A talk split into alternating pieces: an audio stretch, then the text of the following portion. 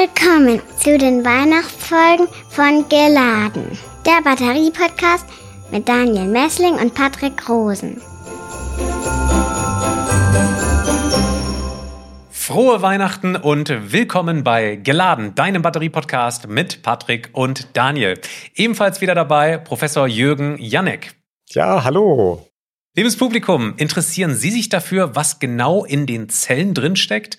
Dann sind Sie bei uns goldrichtig. Drücken Sie gerne auf Abonnieren und bewerten Sie auch unseren Podcast in Ihrer Podcast-App, zum Beispiel Spotify, Apple oder Google Podcast. Wir beschäftigen uns heute mit der Kernkompetenz bei Geladen, nämlich den Batteriezellen. Herr Janek, wie setzen sich denn die Kosten für die Batteriezellkomponenten, also Kathode, Anode, Elektrolyt und Separator zusammen? Haben Sie da so Prozentangaben? Was ist da das teuerste, was das günstigste? Da kann man eine relativ schnelle Antwort geben. Äh, die mit Abstand ähm, kostenträchtigste Komponente ist die Kathode bzw. das Kathodenmaterial, also das Speichermaterial für Lithium auf der Kathodenseite, auf dem positiven Pol. Ähm, ich nochmal ganz kurz zusammenfasse, ist es so, dass äh, das Lithium ja in den beiden Elektroden gespeichert wird, das wird hin und her gefahren und in den boah, heute Standardzellen ist das auf der linken, auf der negativen Seite die Graphit-Anode. Äh, ähm, häufig äh, Naturgraphit ähm, und auf der Kathodenseite ist es ein, ja, eine Metallverbindung, oft ein Metalloxid, also entweder das sogenannte NCM-Material, was nichts für nichts anderes steht als Lithium, das sozusagen wegfällt bei der Abkürzung, Nickel, Kobalt, Manganoxid und es sind die Kosten für diese Metalle, für die metallischen Rohstoffe, die Kosten des Kathodenmaterials ausmachen. Und da reden wir dann schon von Kosten, die bis zu 50 Prozent der Zellchemie ausmachen. Also ganz erklecklich. Und ähm, das ist sicherlich auch äh, der Grund, weshalb das die der Stoff ist, die Komponente, der natürlich die großen Chemiekonzerne, die großen Materialhersteller natürlich dann auch ihren Markt sehen, muss man sagen. Ne? Äh, also so wie Umicore und BSF in Europa und andere Hersteller natürlich in Asien. Das ist der große Kostentreiber. Man sieht über die letzten Jahre ja auch, wie jetzt alleine über das Anziehen des Elektromobilmarktes natürlich dann auch tatsächlich die Kosten für diese Rohstoffe, für das Lithiumcarbonat, ähm, das ist sozusagen die Rohstoffkomponente für das Lithium und äh, für die äh, Nickel- und Kobalt äh, dass die gewaltig äh, natürlich gestiegen sind. Was nicht eine wahre Verknappung an Ressourcen ist, sondern was wirklich einfach auch Spekulations, äh, spekulative Veränderungen sind. Ne? Jetzt haben verschiedene Zellchemien ja auch ganz unterschiedliche Kombinationen an Materialien. Mal so ein Beispiel, die Natrium-Ionen-Batterie, die hat einen leicht anderen Kohlenstoff auf der Anodenseite, einen anderen Elektrolyt. Ähm, gilt sozusagen dieses Schwergewicht der Kathode preislich? Sie haben gerade gesagt, die Kathodenmaterialien sind, sind am, am, am teuersten. Äh, gilt das auch für andere Zellchemien? Wenn man jetzt mal auf LFP schaut beispielsweise oder Natrium-Ionen-Batterie, bleibt das tendenziell so? Wenn es in Zukunft neue Zellchemien gibt? Ja, Lithium-Eisenphosphat, äh, das ja äh, vor allen Dingen aus asiatischer und chinesischer Produktion kommt, äh, da sind die Rohstoffe, also Eisen zumindest ist ja natürlich ubiquitär, das gibt's also äh, beliebig, würde ich sagen, fast beliebig. Lithium ist natürlich wieder als, als Komponente darin und das Phosphat, also LFP ist sicherlich äh, erst einmal grundsätzlich günstiger, hat aber natürlich auch diesen deutlich niedrige äh, sozusagen Kapazität für Lithium. Das muss man ja auch sehen. Deshalb braucht, muss man dann am Ende für die gleiche Reichweite zu größeren Batterien gehen.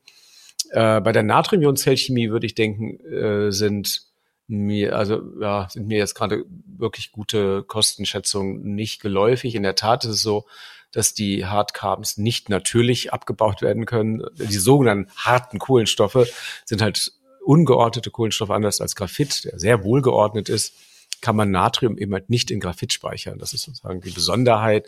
Braucht spezielle Kohlenstoffe, die, äh, denke ich, schon energetisch aufwendig hergestellt werden müssen.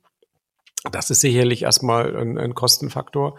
Und auf der Kathodenseite, ja, da ist man sich noch nicht so ganz, da gibt es verschiedene Ansätze, äh, so drei grundsätzlich verschiedene Kathodenmaterialansätze, äh, die ressourcentechnisch, würde ich sagen, sich alle ein bisschen unterscheiden.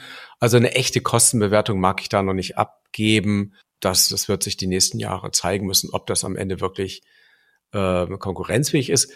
Und wir dürfen nicht vergessen, die eigentlichen Kosten an sich in Dollar sind ja nur das eine.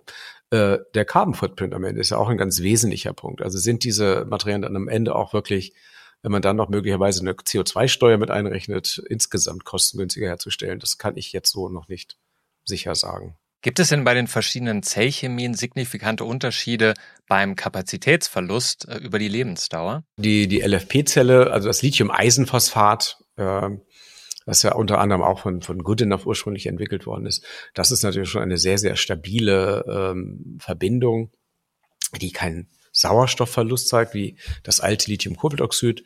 Das alles ist, hat man heute viel besser im Griff bei den anderen sozusagen sogenannten Schichtverbindungen, also das NCM, das sogenannte NCM ist sozusagen wie das Graphit eine Schichtverbindung, das aber bei zu hohem äh, also zu starkem Entziehen des Lithiums gerne auch Sauerstoff abgibt, was dann ein Problem ist für die Stabilität der Zellchemie.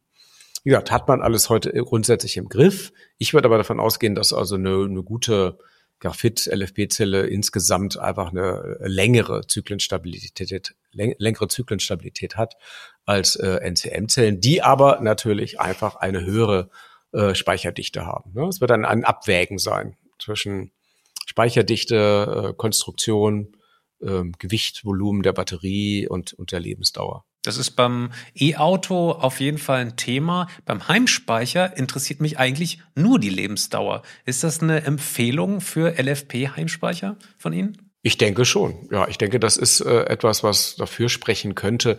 Wobei auch da über das Batteriemanagementsystem, also muss ja auch sagen, dass äh, auch die NCM-Batterien, äh, wenn sie äh, jetzt nicht schnell geladen werden, ja tatsächlich eine sehr, sehr lange Lebensdauer haben und sehr, sehr oft zyklisiert werden können. Also ich denke, gerade im Heimbereich, wo man ja in der Regel nicht schnell lädt, äh, sondern tatsächlich, würde man sagen, ja immer, immer recht gemächlich letzten Endes lädt, ähm, ist das eigentlich überhaupt gar, gar kein Problem. Und da ist es dann wieder, denke ich, am Ende eine Frage der Kosten äh, und auch des Platzbedarfes, äh, denke ich, äh, wo wird die Batterie eingebaut, die darüber entscheiden, welche Zellchemie äh, ist dann am Ende die ökonomischste Lösung. Herr Janek, wir haben es in der ersten Folge dieser Adventsfolgen schon mal ganz kurz angesprochen, die Lithium-Metall-Anoden. Was wären denn hier die Vorteile und was ist da der Stand? Ja, vielleicht muss man noch mal einfach für Hörer, Hörerinnen äh, kurz sagen, die Lithium-Metall-Anode ist etwas, was wir heute nicht in Batterien haben. Also man spricht zwar von Lithium-Ionen-Batterien, aber gerade eben von Lithium-Ionen-Batterien. Wir haben kein Lithium-Metall als solches, als metallische Phase, ne, silbrig glänzend in einer Batterie, sondern das Lithium ist halt tatsächlich in sogenannter ionischer Form im Graphit und in der Kathode in einem Oxid eingebaut und nicht als Metall äh, und wird einfach nur von links nach rechts umgelöst zwischen den Elektrodenmaterialien. Das funktioniert so gut, dass die Lithium-Ionen-Batterie halt ihre Eigenschaften hat, die sie heute hat. Wenn man tatsächlich noch einmal einen, äh, einen Sprung machen will in der Energiedichte und auch in der spezifischen Energie von den Lithium-Ionen-Batterien, dann äh, gibt es diesen starken Trend zu versuchen, auf der Anodenseite statt des Graphits Lithiummetall selbst einzusetzen. Das hätte nochmal eine erhebliche Volumenreduktion auf der Anodenseite zur Folge und damit natürlich dann eben halt auch einen entsprechenden Gewinn an äh, Speicherdichte. Das heißt aber, das Lithiummetall wird dann wirklich auch beim Entladen aufgelöst, verschwindet und geht in der Kathode, in die Kathode auf und wird beim Aufladen wieder abgeschieden. Und dieser Prozess des Auflösens und des Wachsens eines Metalls, das würde ich sagen, hat man bis heute noch nicht 100% sicher im Griff. Also 100% sicher heißt, das ist ein Prozess, der gerne dann bei dem Abstand insbesondere so kleine Lithiumfinger bildet, die dann gerne in den Separator, Separator reinwachsen können. Und ähm, ich bin sofort äh, sozusagen auf die Knie fallen, wenn mir jemand zeigt, dass das sozusagen massenmarkttechnisch äh, unter allen Bedingungen, äh, allen Raten und so weiter top funktioniert mit Millionen von Zellen. Bis auf weiteres würde ich sagen, ist das ein noch nicht wirklich gelöstes Problem. Es gibt Firmen, die das, ähm, die daran arbeiten, solche Konzepte umzusetzen, in denen dann die Metallanode über eine keramische Schicht geschützt ist. Also QuantumScape äh, ja, zusammen mit Volkswagen. Und das ist sicherlich eine der spannendsten Entwicklungen heute, weil wenn das gelingt, dann macht man nochmal wirklich einen Sprung äh, bei der gespeicherten Energie pro Volumen oder pro Masse, aber kein Sprung im Faktor 10. Ne? Wir reden dann so über etwas vielleicht nochmal äh, vielleicht von ja, bestenfalls ein paar zehn Prozent mehr. Ne? Aber das wäre ja alleine schon letzten Endes ein ordentlicher Gewinn. Wir haben jetzt hier nochmal ähm, drei Fragen von unseren Hörerinnen und Hörern, betrifft drei verschiedene Zellchemien. Wir fangen mal an mit Johannes Eckert. Der fragt äh, speziell nach Flüssigmetallbatterien. Eine Frage an Sie. Flüssigmetallbatterien könnten für Großspeicher in der Energiewende eingesetzt werden. Was ist das genau und bescheinigen Sie ihnen eine große Zukunft? Wir haben, glaube ich, im Podcast im Rahmen von Natrium-Schwefel-Batterien da mal drüber gesprochen. Gibt es da irgendwas Neues? Die Flüssigmetallbatterie, das ist äh, ein Konzept, bei dem tatsächlich die Anode und die Kathode in Form flüssiger Metalle bzw. Metalllegierungen mit einem, mit einem flüssigen Elektrolyten äh, geschichtet sind. Man muss sich das also vorstellen, man hat dann also irgend so eine Tonne und da schwabbeln also im Grunde so drei Flüssigkeiten übereinander, die sich nicht äh, mischen. Ähm, und die relativ gut geladen entladen werden können. Das sind aber äh, meines Wissens ist die, die Zellchemie dahinter jetzt eine, die ja, auch nicht unbedingt beliebig günstig ist. Äh, da spielen also Elemente wie Altimon und auch eine Calciumlegierung da oben. Äh, es ist auch eine, eine Hochtemperaturzelle, also sie wird mal auf jeden Fall äh, ist der Elektrolyt eine Salzschmelze. Und ähm, ich denke, das ist etwas, cooles Konzept. Ich würde dabei sagen, ich bin nicht sicher, ob sich das wirklich durchsetzen wird, und zwar aus einem ganz bestimmten Grund. Schon die Natrium-Schwefelzelle, die ja durchentwickelt ist, also die Natrium-Hochtemperatur-Zelle, die wird bei 400 Grad operiert und die von NGK und auch der BSF in Partnerschaft ähm, entwickelt wird und auch vertrieben wird. Eines der Probleme dabei ist, dass ähm, das sind dann Anlagen, die müssen genehmigt werden, wenn sie irgendwo aufgebaut werden müssen, auch als Großspeicher. Und äh, da haben es dann wieder die Lithium-Ionen-Batterien, die zusammengestöpselt werden als, als Großspeicher und genehmigungstechnisch offenbar überhaupt gar kein Problem. Aber solche Anlagen, die eher sozusagen sowas sind wie, tja, da wird äh, etwas, das noch nicht so oft erprobt ist, äh, hat es dann einfach schwieriger, genehmigt zu werden. Ne? Sind die Genehmigungsverfahren aufwendiger und ich würde sagen, das ist dann im Fall solcher Flüssigmetallbatterien deren wahrscheinlich aufwendiger sicherheitstechnischer äh, Bewertung sicherlich auch ein ganz kritischer Punkt. Also ich werde erst einmal ein bisschen vorsichtig in der Bewertung. Ja, Andreas Herting hat uns eine Frage zu Lithium-Titanat-Batterie, kurz LTO, geschickt. Er sagt, ähm, die schaffen ja 10.000 Zyklen und hohe Ladeströme, aber was sind denn die Nachteile? Das sogenannte Lithium-Titanat ist also ein eine, eine lithiumhaltige Titanverbindung, also ein, genau ein Li4Ti5O12 für die Chemiefreunde und Freundinnen.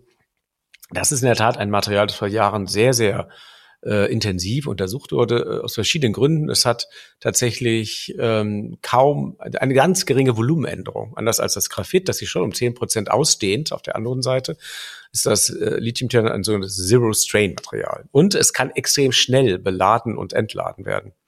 Es hat aber eben halt auch anders als Graphit nur eine nochmal deutlich geringere tatsächlich Kapazität, das heißt also pro Masse äh, ungefähr weniger als die Hälfte der Kapazität, der spezifischen Kapazität von Graphit.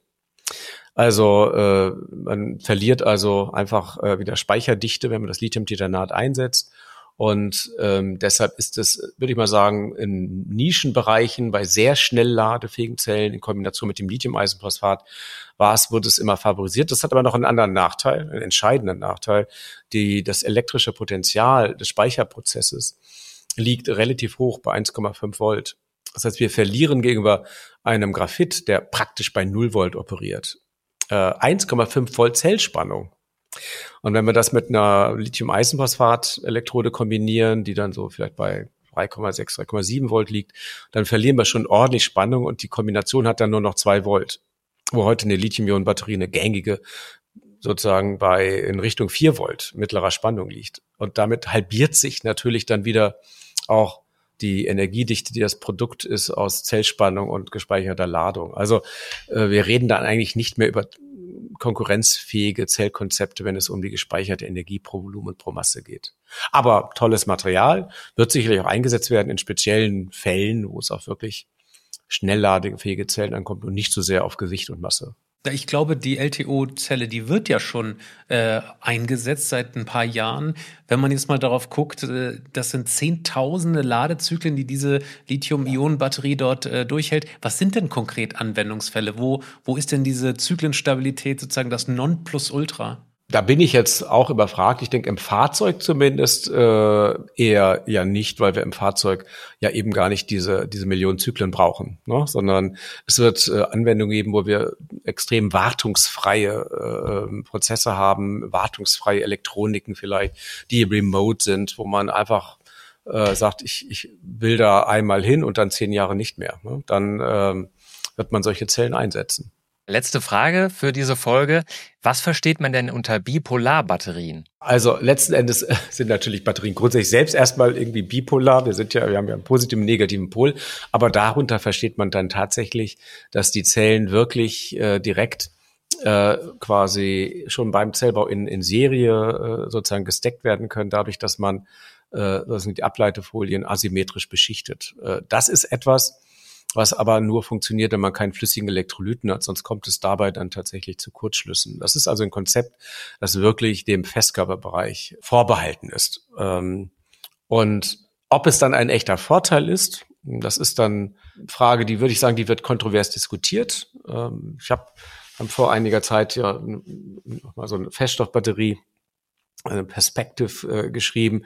Da haben wir uns so ein bisschen skeptisch äh, zu der Begeisterung zu dem Bipolar-Konzept geäußert, weil es so ist, dass wenn natürlich in einem solchen seriellen Stack dann eine Zelle Schwierigkeiten macht, dann leidet eben halt auch einfach dann auch gleich der ganze Stack.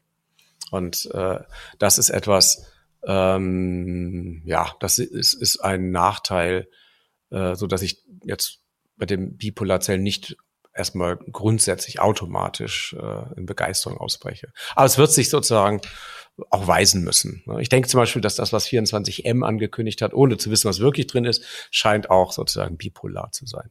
Ja, vielen, vielen Dank für Ihre Expertise und Ihre Zeit, Herr Janek. Das hat wie immer äh, viel Spaß gemacht. Ich denke, das wiederholen wir in den nächsten Jahren immer mal wieder, diese äh, Adventsfolgen.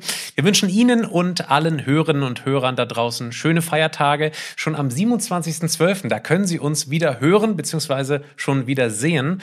Und äh, ja, damit entlassen wir Sie in die Feiertage. Machen Sie es gut. Bis bald. Tschüss. Geladen. Der Batterie-Podcast mit Daniel Messling und Patrick Rosen.